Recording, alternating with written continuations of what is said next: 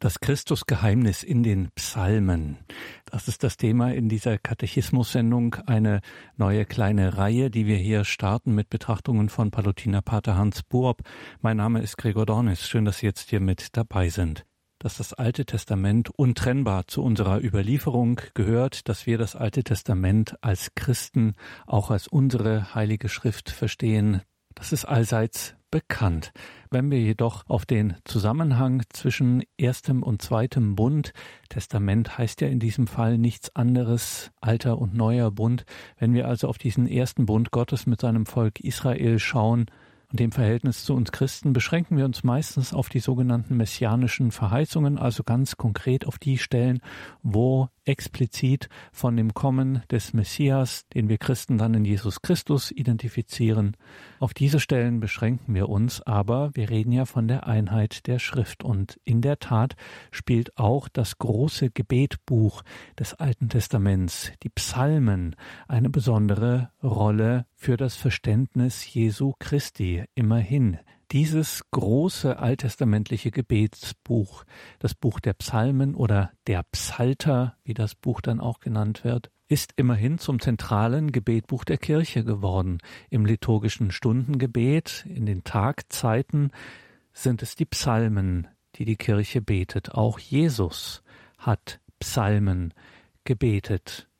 Was können wir in diesem Psalmen finden, das uns näher zu Christus führt? Das ist eine Frage, der vor einigen Jahren Palutinerpater Hans Burb aus dem Exerzitienhaus St. Ulrich in Hochaltingen nachgegangen ist hier bei uns. Und Pater Hans Burb hat in dieser Reihe zum Christusgeheimnis in den Psalmen richtige, echte Schätze gehoben. Das dürfen Sie nicht verpassen, gerade auch im Hinblick auf das eigene Gebet, auf das Gebet der Psalmen auf unser Leben mit Gott, das Christusgeheimnis in den Psalmen. Pater Hans Burb. Das Christusgeheimnis in den Psalmen. Da spüren Sie schon, um was es eigentlich geht. Das eigentlich überhaupt das Alte Testament, aber gerade auch die Psalmen. Von Christus her und von der Kirche her eigentlich erst in seiner ganzen Tiefe möchte fast sagen, als prophetisches Gebet begreifbar wird. Wenn ich von Christus her diese Psalmen bete oder wenn ich sie Christus in den Mund lege, dann werden Sie vielleicht spüren, wie tief Sie in das Herz Jesu hineinhören können. Denn im Gebet drückt ja jeder sein Persönlichstes aus. Und die Psalmen, möchte ich es mal so in meiner Art ausdrücken, sind das vorausgebetete Leben Jesu. Sie werden immer wieder auf Psalmen stoßen, wo es ganz offensichtlich ist, wann Jesus diesen Psalm gebetet hat, mit diesem Inhalt.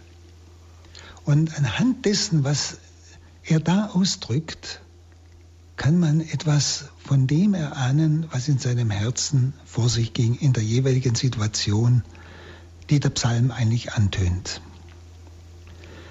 Jesus selbst beruft sich immer wieder vor allem auf die Psalmen.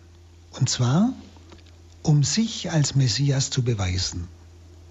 Also Psalmen sind gleichsam prophetische Gebete, die, wie ich schon sagte, das Leben Jesu vorausbeteten und vorausverkündeten. Der Prophet Jesaja 43, 19, der sagt voraus, siehe, ich schaffe Neues. Und so gab Jesus seiner Kirche uns ein neues Opfer. Die alttestamentlichen Opfer waren Vorbild. Aber er gab uns ein neues Opfer, das seiner selbst. Er gab uns neue Sakramente, könnten wir sagen, als Quellen der Erlösung und der Kraft. Aber er gab uns keinen Ersatz für die Psalmen. Obwohl gerade die Psalmen ganz tief in der Frömmigkeit und auch im Kult, also im Opferkult, in den Gottesdiensten des Alten Testamentes verwurzelt waren. Er gab uns keinen Ersatz für die Psalmen. Wir singen also heute noch in unserer Heiligen Messe, in der Opferliturgie, dieselben Lieder, mit denen auch das Alte Testament Gott huldigte. Wir kommen ja mit denselben Gebetsrufen zu ihm, so wie das Alte Testament. Jeden Morgen beginnt die Kirche ihr Gebet auf der ganzen Welt mit dem Psalm 94,6. Kommt, lasst uns anbeten und niederfallen, niederknien vor dem Herrn, der uns schuf, denn er ist unser Gott und wir sind sein Volk, die Schafe seiner Weide. Dass die Psalmen auf Christus hinbezogen sind, das beweist Christus selbst, indem er seinen Jüngern, die, wie es heißt, die Psalmen aufschloss auf dem Weg nach Emmaus und ihnen zeigte, was in den Psalmen über ihn geschrieben steht. So sagt er. An einer anderen Stelle ebenfalls. Was in den Psalmen über ihn geschrieben steht. Und deshalb hat die junge Kirche begeistert den Psalmenjubel des Alten Testamentes aufgenommen und fortgesetzt. Wir können von Christus her die Psalmen jetzt noch viel tiefer begreifen, ausdrücken, ihren Inhalt wahrnehmen. Also sie folgten damit, die erste Kirche, sie folgten damit dem Beispiel des Herrn, denn auch er betete während seines irdischen Lebens Psalmen. Sicher allein auch oder auch mit seinen Jüngern und ganz gewiss in der liturgischen Gemeinschaft mit seinem Volk in der Synagoge. Er hat ja nichts abgeschafft. Er sagt ja, ich bin nicht gekommen, das Gesetz und die Propheten abzuschaffen, sondern zu erfüllen. Und zwar jetzt nicht bloß, dass er es auch tut, sondern dass in ihm das ganze Alte Testament, die Propheten, die, die ganzen Schriften des Mose und vor allem die Psalmen erfüllt sind. Was da prophetisch drin steckt und ausgesagt ist, ist in Christus erfüllt. Der frühere Kardinal Ratzinger, der hat einmal gesagt, alle Gestalten des alten Bundes finden sich wieder in bestimmten Gestalten des neuen Bundes. Dort aber als erfüllt. Im Alten Testament gleichsam prophetische Schau, Vorbilder. Im Neuen Testament erfüllt. Wo das Vorbild erfüllt ist, wo die Voraussage sichtbar geworden ist. Also Jesus hat nichts abgeschafft, sondern alles erfüllt. Und so sollte auch der volle Sinn der Psalmen in Christus sich erfüllen. Zum Beispiel dieses Psalmwort 121.1. Wie freute ich mich, als man mir sagte, ins Haus des Herrn gehen wir. Das kann man doch wirklich dem zwölfjährigen Jesus, der in den Tempel kam, eigentlich in den Mund legen. Und bei Lukas 2,49, da heißt es, wusstet ihr nicht, dass ich in dem sein muss, was meines Vaters ist. Also, da kommt die ganze Freude auf. Nicht? Wie es in diesem Psalm wunderbar herausleuchtet. Wie freute ich mich, als man mir sagte, im Haus des Herrn gehen. Nicht? Und er wollte in diesem Haus des Vaters bleiben. Oder wenn Matthäus 26,3 uns berichtet, dass der Herr nach dem letzten Abendmahl mit seinen Jüngern den Lobgesang sprach, darf man sehr wohl damit Psalmen verstehen.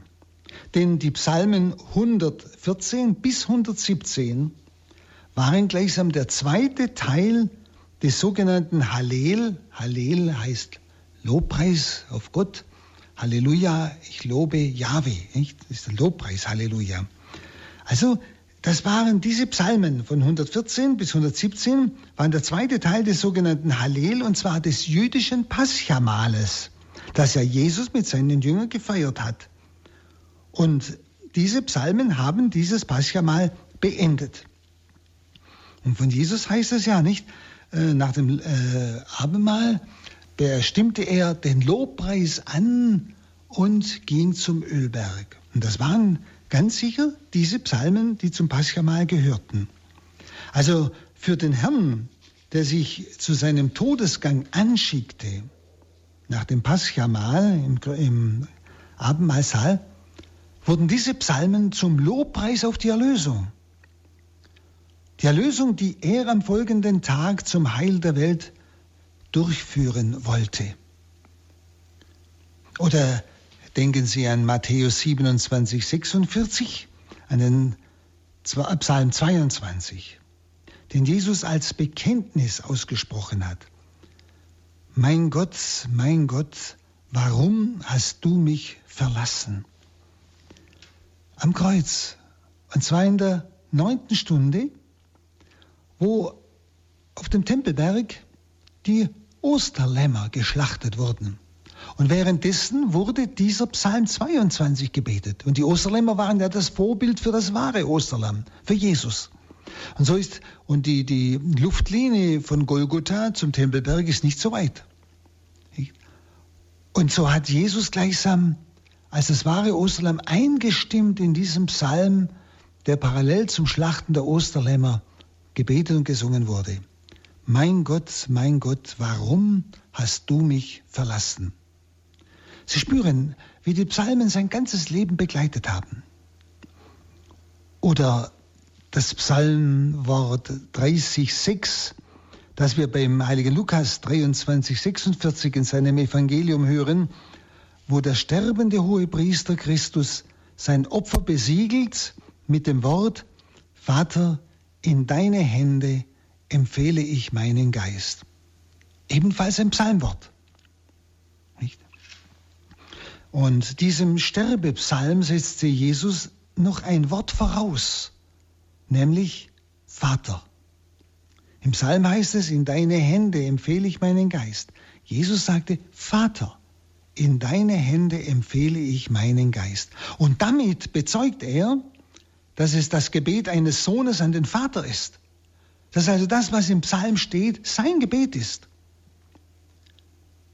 Und Jesus hauchte diesem alten Psalm gleichsam durch den Vaternamen, den er voraussetzte, eine neue Seele ein. Er machte den ganzen Psalter, also alle 150 Psalmen, zu einem neuen Lied für das Gottesvolk des Neuen Testamentes. Er hat sein Leben mit den Seinen teilen wollen, damit auch seine eigene Verbundenheit mit dem Vater. Auch sie wollte er mit den Seinen teilen.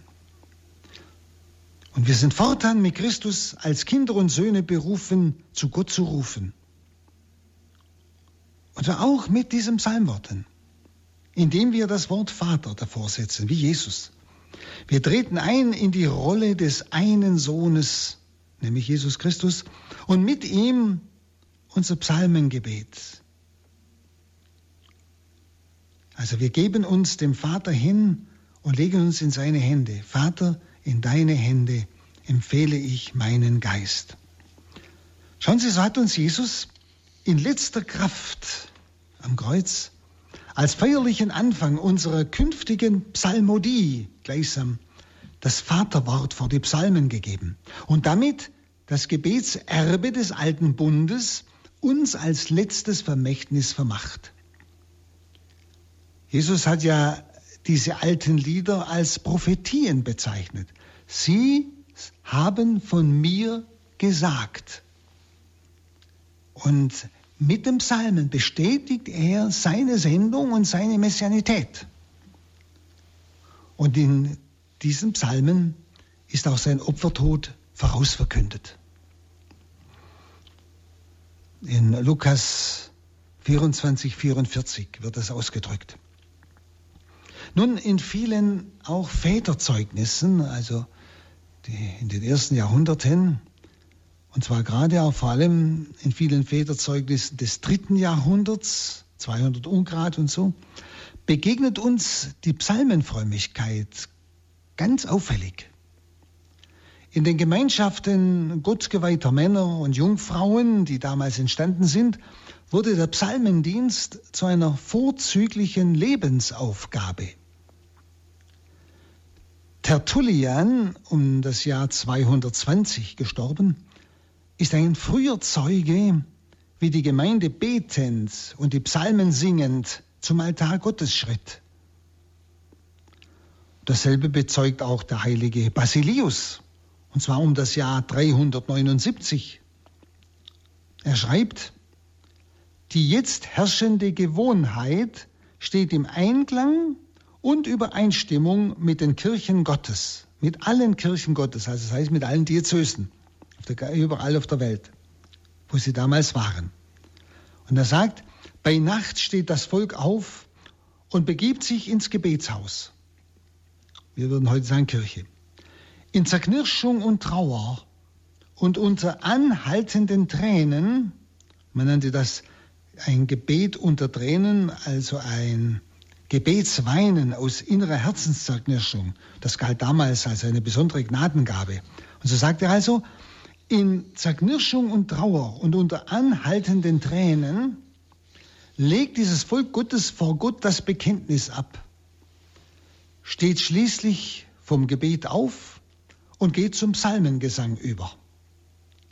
Wenn Sie so in der Vielfalt der Psalmodie durch Gebet unterbrochen die Nacht zugebracht haben, stimmen Sie bei Anbruch des Tages alle zusammen wie aus einem Munde und aus einem Herzen dem Herrn, dem Psalm des Bekenntnisses an. Das dürfte der Psalm 51 gewesen sein, dieser Bußpsalm des David. Also hier wird uns berichtet, ähm, wie die Gemeinde zuerst eben sich reinigte im Sinn der Buße und dann in diesen Lobpreis des Psalmengesanges ging, unterbrochen mit Gebeten aber dann am Morgen zum Abschluss noch einmal dieser Psalm des Bekenntnisses, wobei jeder die Worte der Reue zu den seinigen Worten machte, nicht wie es eben auf ihn zutraf. Also den Psalm auch auf sich selbst anwandte. Der heilige Johannes Chrysostomos, er ist 404 gestorben, der bringt dieses Zeugnis. Er sagt, Jünglinge und Greise, Reiche und Arme, Frauen und Männer, Knechte und Freie, wir alle haben einen Gesang hervorgebracht, nämlich den Psalmengesang. Also auch wieder ganz deutlich. Dann der heilige Cyprian, gestorben 258, der gibt seinem Diakon Donatus die Weisung, in Nüchternheit lasse die Tischgesellschaft Psalmen erklingen, und da du ein treues Gedächtnis und eine gute Stimme hast, so nimm du das Amt des Vorsängers der Sitte gemäß an. Du gibst deinen Lieben doppelte Nahrung, wenn wir Pneumatisches anhören und die Süße der Gottesverehrung unter unser Ohr erfreut. So also ähm, der heilige Cyprian, der Bischof, seinem Diakon Donatus. Es geht wiederum um den Psalmengesang. Immer so als ein besonderer Höhepunkt des Lobpreises Gottes, der Zusammenkunft. Nun, worin liegt diese geheimnisvolle Anziehungskraft, mit der die Psalmen von den Christen mit Freuden gesungen werden und wurden schon von Anfang an? Worin liegt diese geheimnisvolle Anziehungskraft? Denn hier oft heutzutage immer wieder so, ach, die Psalmen, das ist doch so was Unpersönliches, was Altes, das ist doch nicht mehr unser Stil und so weiter. Mag sein und ich denke, wir alle, vielleicht kann ich sagen, ich weiß es nicht, haben uns schon schwer getan oder tun uns immer noch schwer, weil wir sie einfach so als alttestamentliches Gebet hören, aber nicht gleichsam Jesus in den Mund legen, dass es sein Beten ist in den jeweiligen Situationen seines Erlöserlebens. Und dass damit eigentlich, wie ich schon am Anfang sagte, uns ein Blick in das Geheimnis seines Herzens gegeben wird. Was er da alles ausdrückt, was muss er empfunden haben, wenn er so betet, wenn er sich so ausdrückt. Sie müssen mal die Psalmen unter diesem Aspekt einmal, ich würde mal sagen, lesen. Jesus in den Psalmen beten lassen und mal überlegen, Herr, wenn du das gesagt hast, was hast du da gemeint? Was hast du da erlebt, dass du dich so ausdrückst vor deinem persönlichen Vater? Also deshalb auch die Frage, worin liegt diese geheimnisvolle Anziehungskraft, mit der die Psalmen ja von den Christen von Anfang an mit Freuden gesungen wurden. Die ersten Christen, denke ich, entdeckten, mit diesem Psalmen können sie alles im Gebet ausdrücken. Alle Situationen sind in diesem Psalmen durchgebetet, weil eben Jesus alle Situationen stellvertretend für uns durchgangen ist, durchlebt hat, oft durchlitten hat. Und es ist ja sein Gebet. Und es ist damit auch das Gebet der Kirche, in dem Christus sein Erlöserleben fortsetzt, nämlich in uns. Und so werden Sie kaum mal ein Gebet finden wie die Psalmen, die einfach jede Lebenslage ausdrücken, aber dann nie in die Verzweiflung führen, sondern eigentlich immer dann, auch wenn Sie klagen und weinen, plötzlich in den Lobpreis auf Gott einmünden, der aus allem das Beste macht. Also die Psalmen können uns lehren, in allen Situationen so zu beten, dass wir nicht in die Verzweiflung rutschen, sondern eigentlich immer tiefer wieder in diesen Lobpreis Gottes kommen, in dieses den Willen des Vaters tun wollen und können. Die Psalmen drücken die Unbedingtheit des Glaubens aus, auch die Unbedingtheit des Vertrauens und auch der Geborgenheit in Gott. Das sind ja manchmal wunderbare Ausdrücke. Er umgibt uns von allen Seiten, nicht? Und er legt seine Hand auf uns, eine Geborgenheit in Gott. Aber in den Psalmen ist auch sehr deutlich und ehrlich das Bekennen von Sünde, aber auch das Bekennen von Gnade. Dann wieder von Reue, wieder dann von jubelndem Gesang, von Lobpreis und Anbetung. Also sie finden alles wenn Sie es nicht einfach nur so runterleiern, ich sag's mal so, sondern einmal so Satz für Satz auch betrachten und eben wirklich Jesus und seiner Kirche, da werden wir später noch drauf kommen, in den Mund legen. Diese Lieder der Psalmen waren angelegt auf die Fülle Christi. Sie alle tendieren auf Christus hin und aber auch auf die Menschen des neuen Bundes, in denen ja Christus sein Leben fortlebt. Wir sind ja der fortlebende Christus. Wie sonst hätte Christus beim Vollzug seines Heilsgeheimnisses die Psalmen zu sich zu eigen machen können. Wie ich es ja vorhin kurz andeutete, mein Gott, mein Gott, warum hast du mich verlassen? Vater, in deine Hände gebe ich meinen Geist und so weiter. Sie werden viele äh, Psalmen finden, wo wirklich das Leiden Jesu ausgedrückt ist. Ich finde sie immer wieder beim Breviergebet, vor allem in der Matutin. An manchen Tagen sind da genau diese Psalmen, die uns gleichsam in den leidenden Christus, der sein Leiden betende vor den Vater bringt, ausdrückt.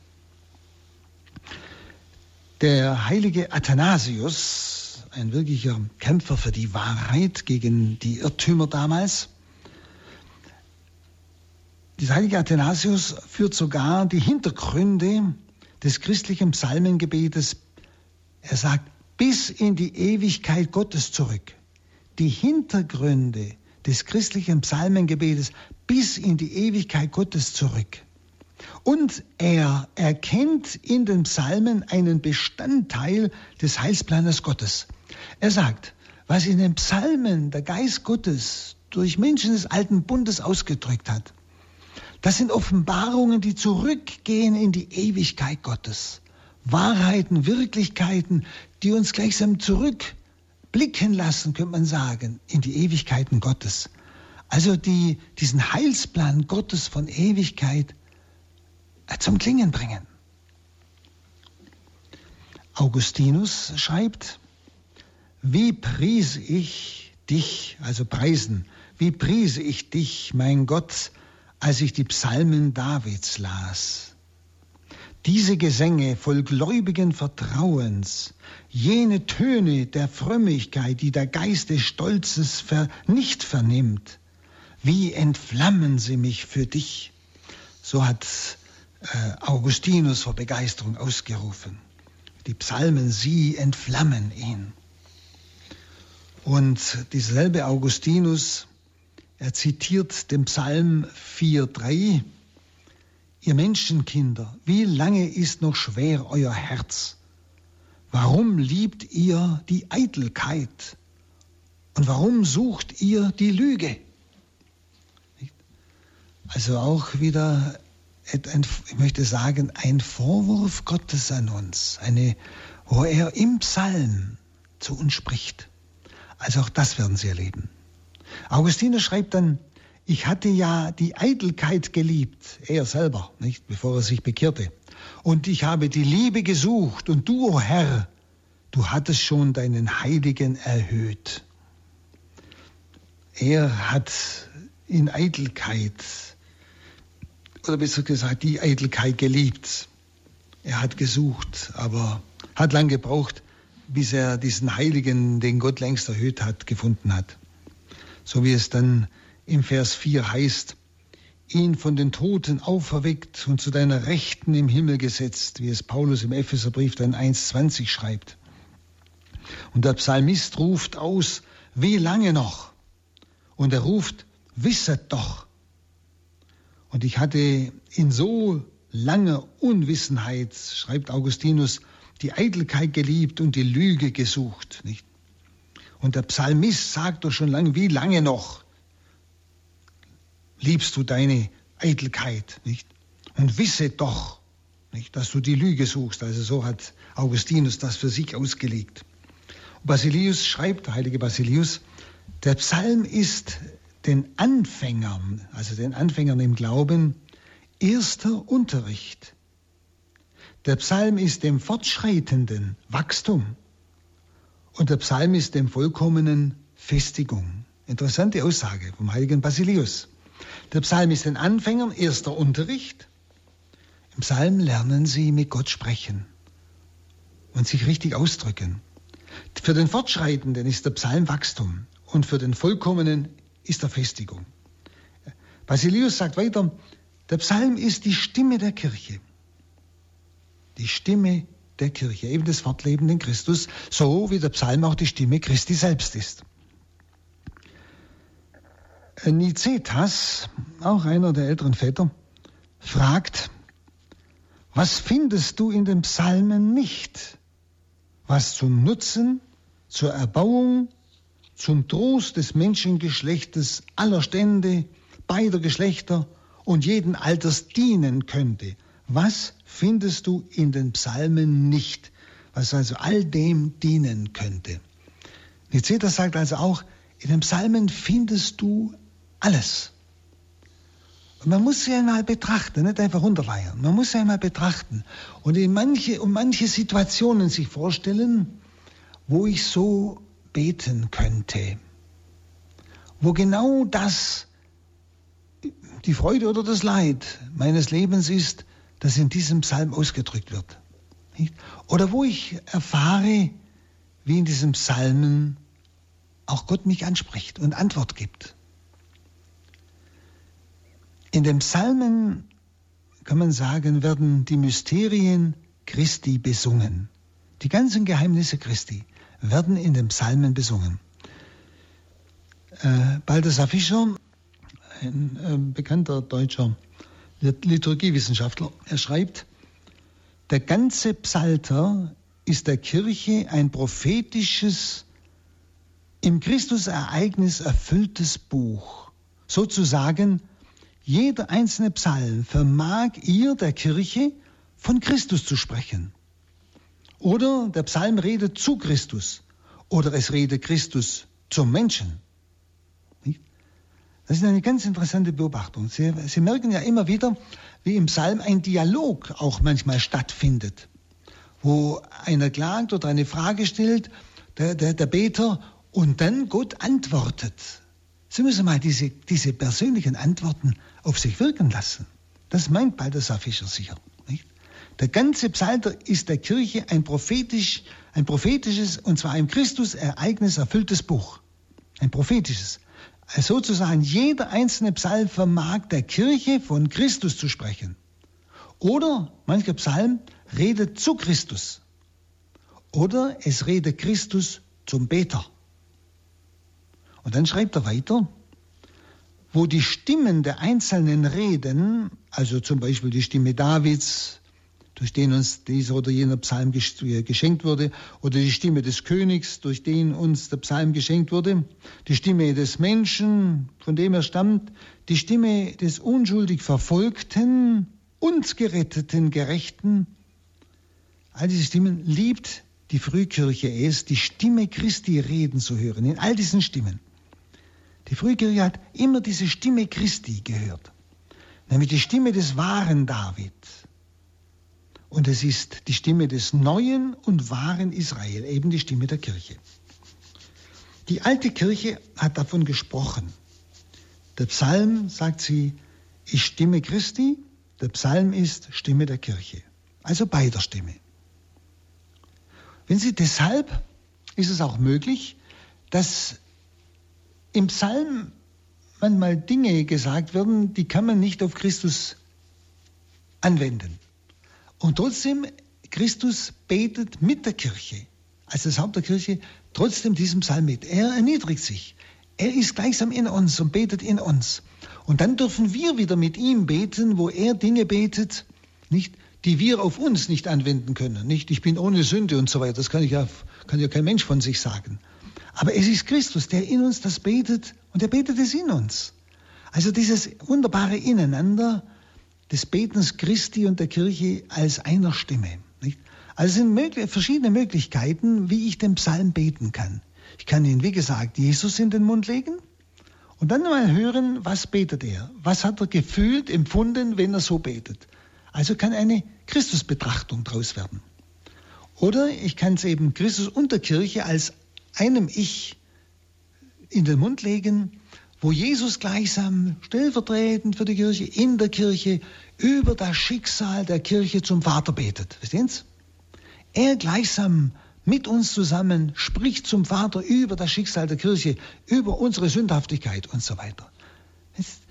Und da werden Sie merken, da steckt unwahrscheinlich viel drin, aber man muss betrachten. Man muss sich einmal klar machen. Also die alte Kirche schon sprach von dieser, der Psalm ist Stimme Christi und Stimme der Kirche. Aber eine weitere Stimme wird auch noch hörbar in den Psalmen, nämlich die Stimme des Vaters. Es sprach der Herr zu meinem Herrn, setze dich mir zur Rechten. Das heißt, es ist Yahweh ist der eine Name, das ist also der Vater, spricht zu seinem Sohn, setze dich zu, mir, zu meiner Rechten und ich lege dir die Feinde unter die, unter die Füße. Also, wir hören in den Psalmen drei Stimmen. Die Stimme Jesu, die Stimme der Kirche und die Stimme des Vaters, der zum Sohn spricht und damit auch zu uns. Und das erleben wir im Psalm oft so mit, wie gesagt, mit wechselnden Rollen. Rede und Gegenrede.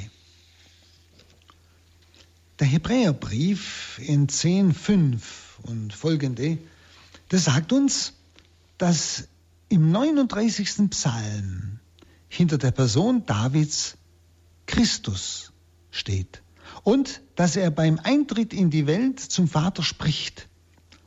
Opfer und Gaben hast du nicht gewollt, aber einen Leib hast du mir bereitet, also die Menschennatur gemeint. An Brandopfern für die Sünden, Herr, hattest du kein Wohlgefallen. Da sprach ich, siehe, da bin ich. In der Buchrolle steht von mir geschrieben, deinen Willen zu tun, o oh Gott. Das ist der Vers 7. Also, der Hebräerbrief zitiert dieses Wort aus dem Psalm 39, das David gebetet hat, zitiert es als ein Vorausbeten des wahren David, nämlich Christi, wo er beim Eintritt in die Welt, also bei seiner Menschwerdung, so gebetet hat. Aber im Psalm 39 war das schon vorausgebetet. Also spüren Sie, die Psalmen sind das Gebet Christi die sein Leben ausdrücken und von seinem Erlöserleben bereits schon Jahrhunderte vorher künden. Wir erfahren also in den Büchern auch der Propheten, vor allem auch der Psalmen, Aussprüche des Vaters an den Sohn oder Worte des Sohnes an den Vater. Äh, Tertullian, einer dieser früheren Theologen, der schreibt, fast alle Psalmen, die von der Person Christi prophezeien oder vergegenwärtigen, so wie der Sohn zum Vater, wie also Christus zu Gott redet. Er schreibt also fast alle Psalmen, die von der Person Christi prophezeien, vergegenwärtigen, wie der Sohn zum Vater redet und wie Christus zu Gott redet.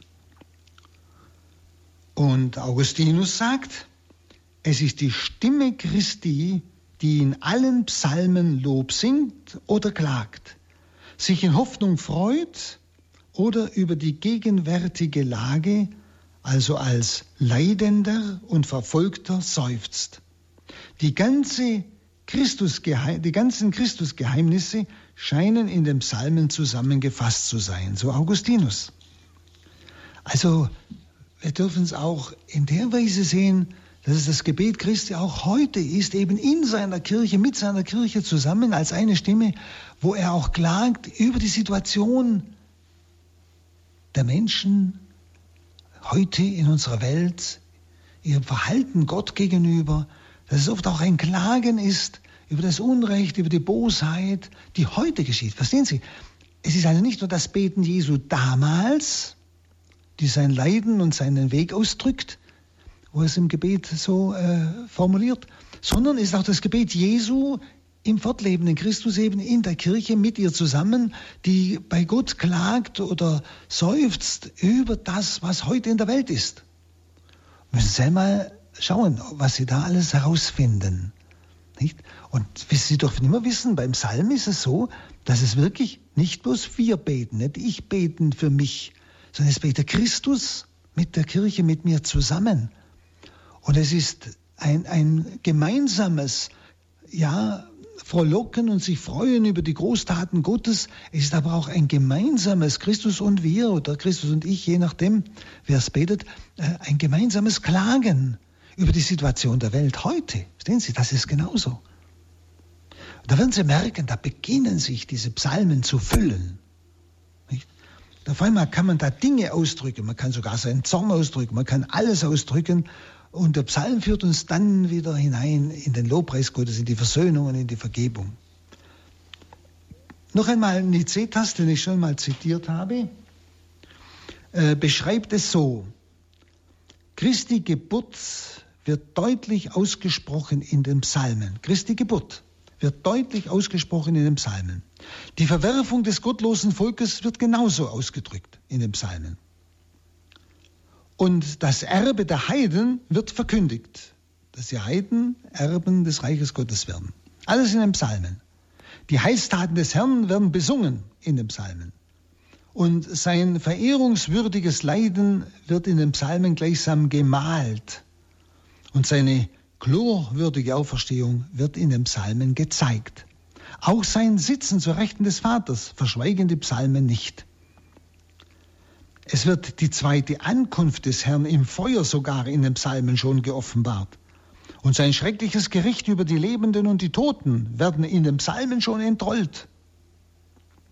Enthüllt wird auch die Aussendung des Schöpfergeistes und die Erneuerung der Erde, an die sich Anschließend, anschließend wird die ewige Herrschaft der Gerechten in der Herrlichkeit des Kyrios und die ewige Qual der Gottlosen. Das schreibt schon Nicetas. Also in den Psalmen ist alles schon bis zur Wiederkunft des Herrn, ja bis zur Rettung oder eben zum Verlust der Ewigkeit äh, bestimmter Menschen, ist alles schon ausgedrückt. Also Sie finden in den Psalmen auch alle Lehren. Ja? Auch der heilige Hilarius schreibt, es ist nicht anzuzweifeln, dass das, was in den Psalmen gesagt wird, der evangelischen Verkündigung, also der Verkündigung des Evangeliums, gemäß zu verstehen ist. Was in den Psalmen gesagt wird, ist gemäß dem Evangelium zu verstehen, sodass aus welcher Person immer das prophetische Pneuma gesprochen haben mag, also von wem der Psalm auch stammt, ist egal, ob von Salomon oder David oder einem anderen, Dennoch das Ganze sich auf die Erkenntnis des Adventes unseres Kyrios Jesus Christus, also seiner Menschwerdung, seiner Passion und seiner Königsherrschaft und ebenso auf die Herrlichkeit und Kraft unserer Auferstehung bezieht. So der heilige Hilarius. Ganz gleich, von wem der Psalm äh, stammt. Dennoch, alle, alle Aussagen der Psalmen, sie beziehen sich auf die Erkenntnis der Ankunft unseres Kyrios Jesus Christus, also seiner Menschwerdung und seiner Passion und seiner Königsherrschaft und ebenso auf die Herrlichkeit und Kraft unserer Auferstehung bereits. Also Sie finden das bei den verschiedensten Leuten der ersten Jahrhunderte.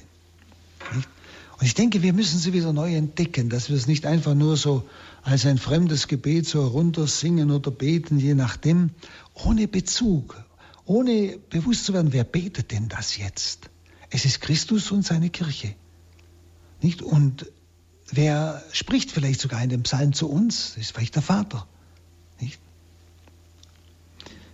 Äh, vielleicht noch einmal da ein Zitat vom heiligen Basilius, der schreibt, hier ist die vollkommene Theologie, also in den Psalmen, hier ist die vollkommene Theologie die Entschleierung der Geheimnisse, der Mysterien. Alles ist im Buch der Psalmen, wie in einem großen gemeinsamen Vorratshause hinterlegt. Also Sie merken, sagen fast alle das Gleiche, nur eben mit verschiedenen Worten. Nicht? In den Psalmen ist die vollkommene Theologie, ist alles drin, auch die ganze Lehre. Psalm ist nicht nur ein Gebet, es ist auch Lehre. Darum bezieht sich ja Jesus vor allem auf die Psalmen, um sich als Messias zu beweisen und das, was er verkündet, zu beweisen. Schauen Sie, die erste Kirche, die Apostel, die hatten ja nicht die Heilige Schrift wie wir, sondern die haben sie ja erst verkündet und dann wird sie erst niedergeschrieben. Und die haben, wenn die von der Heiligen Schrift sprechen, haben sie von ist es das Alte Testament? Sind es die Propheten? Ist es Mose? Sind es die Psalmen, die sie zitieren? Aus denen heraus sie Christus beweisen und das, was Jesus gelehrt hat, untermauern. Das ist alles schon im Alten Testament drin. Und das Alte Testament bekommt erst zutiefst seinen Sinn und ist uns oft eine ganz tiefe Schatzgrube ja, für den Glauben, wenn wir es von Christus her sehen. Und wenn wir es so sehen können, wie es eben all diese bedeutenden Leute der ersten Jahrhunderte gesehen haben. Über den Psalmen steht gleichsam, könnte man sagen, das Wort des Propheten Jesaja 55,11, nämlich das Wort, das aus meinem Mund hervorgeht, kehrt nicht leer zu mir zurück, bis es vollbracht hat, was ich wollte und erfüllt hat, wozu ich es sandte. So kann man wohl sagen. Das ist das Psalmwort ebenfalls. Es will etwas bewirken. Im Psalmengebet der Kirche sind dieselben göttlichen Kräfte wirksam, die einst in der sichtbaren Gestalt Jesu verborgen waren und die sich zu denen ergossen hat, die nach seinem Willen gläubig darum baten. Also im Psalmengebet sind dieselben göttlichen Kräfte wirksam, wie sie in der Gestalt des Herrn gegenwärtig waren. Und wenn wir uns diesem, ja, dieser Fülle des Heils, wie es ja, ich zitiert habe, äh, der eine sagte, dass sie bis in die Ewigkeiten zurückreichen, nicht? Was da ausgesagt wird, nicht? dann beginnen diese Gebete wirklich eine Quelle der Gnade zu werden. Wenn Christi Wundermacht sich offenbaren sollte, muss sie der Mensch suchen und danach verlangen. Gott zwingt nichts auf. Und das sehen wir am Beispiel zum Beispiel der, der blutflüssigen Frau bei Markus 5,25, wo sie sagt, wenn ich nur sein Kleid berühre, so werde ich gesund. Sie kennen das. Und sie berührte es und wurde gesund. Ja. Also die gläubige Berührung dieser Frau, die, die Jesus berührte, lockte eine Kraft gleichsam aus dem Fleische Jesu hervor, könnte man sagen, die sie von ihrem Leiden geheilt hat. Und so müssen wir uns in der Aufgeschlossenheit einer ehrfürchtigen Hingabe dem Herrn, der im Wort gegenwärtig ist, nahen. Also auch Christus nahen in seinem Wort. Wenn ich diese Quelle der Kraft berühre, wo der Geist Gottes in diesen Worten gegenwärtig ist, wo Christus gleichsam, ja, diese Gebete immer mitbetet, nicht? Das ist, wenn ich sie gleichsam so berühre, indem ich sie bete, kann es sein, wie bei der blutflüssigen Frau, dass eine Kraft von ihm ausgeht und alle heilte. Dann vollbringt Gott eben durch das Wort, das der Mensch betend ausspricht, sein Heilswerk. Und ich denke, das vergessen wir auch oft. Wir meinen immer, wir beten und so weiter und sprechen zu Gott. Aber gerade bei dem Psalmen ist es ja nicht einfach irgendein Wort des Menschen, es ist Gottes Wort. Es ist, wie gesagt, jene Worte, die aus der Ewigkeit herrühren, die also Aussagen machen, die schon von Ewigkeit in Gott sind, über seinen Heilsplan und so weiter. Nicht? Und wo der Geist Gottes in diesem Wort gegenwärtig ist und uns eigentlich mit dieser Wirklichkeit, die es ausdrückt, auch erfüllen will. Nicht? So kann es passieren, wenn ich dann diese Worte ausspreche, dass dann sein Heilswerk sich an mir offenbart, verwirklicht. Der heilige Hilarius, wie auch Origenes, die sehen diese folgende Parallele eben, wie ich gerade sagte, dieser erkrankten Frau, nicht? Und der blutflüssigen Frau und der Schrift. Origenes schreibt sogar noch, lasset uns, indem wir die Worte des Lebens berühren, unermüdlich versuchen, die Kraft in Besitz zu nehmen, die von diesen Worten auf den herabströmt, der sie im Glauben berührt. Da merken Sie eine unheimliche Ehrfurcht vor diesen Psalmen, vor diesen Gottesworten, die im Alten Testament schon tragend waren und jetzt im Neuen Testament ganz erfüllt sind, ganz zur Vollendung geführt sind, aber uns ganz tief immer wieder hineinführen in das Geheimnis der Geheimnisse Christi, kann man sagen. Und wie, es Origenes so schön schreibt, lasset uns, indem wir die Worte des Lebens berühren, unermüdlich versuchen, die Kraft in Besitz zu nehmen, die von ihnen auf den herabströmt, der sie im Glauben berührt. Und da merken wir, wir können eigentlich diese Worte gar nicht so schnell beten, wie man es manchmal tut. Man muss sie eigentlich betrachten.